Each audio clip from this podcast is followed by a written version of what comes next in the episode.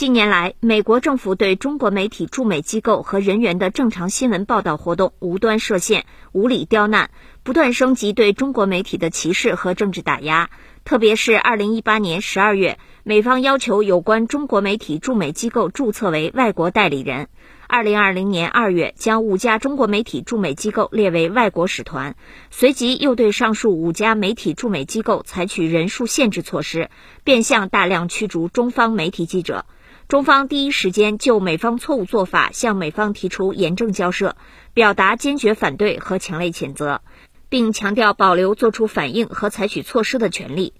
中方宣布，自即日起，第一，针对美方将五家中国媒体驻美机构列为外国使团，中方对等要求美国之音、纽约时报、华尔街日报、华盛顿邮报。时代周刊这五家美国媒体驻华分社向中方申报在中国境内所有工作人员、财务、经营、所拥有不动产信息等书面材料。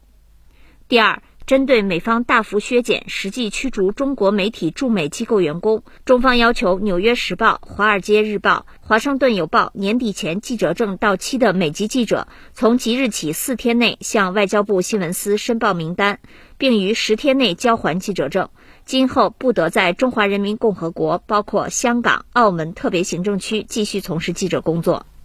第三，针对美方对中国记者在签证、行政审查、采访等方面采取歧视性限制措施。中方将对美国记者采取对等措施。中方上述措施完全是对美方无理打压中国媒体驻美机构被迫进行的必要对等反制，完全是正当合理防卫。美方有关做法专门针对中国媒体，是基于冷战思维和意识形态偏见，严重损害中国媒体的声誉和形象，严重影响中国媒体在美正常运作，严重干扰中美正常人文交流，暴露其自我标榜的所谓新闻自由的。虚伪性，中方敦促美方立即改弦更张，纠正错误，停止对中国媒体的政治打压和无理限制。如果美方一意孤行，错上加错，中方也必将采取进一步的反制措施。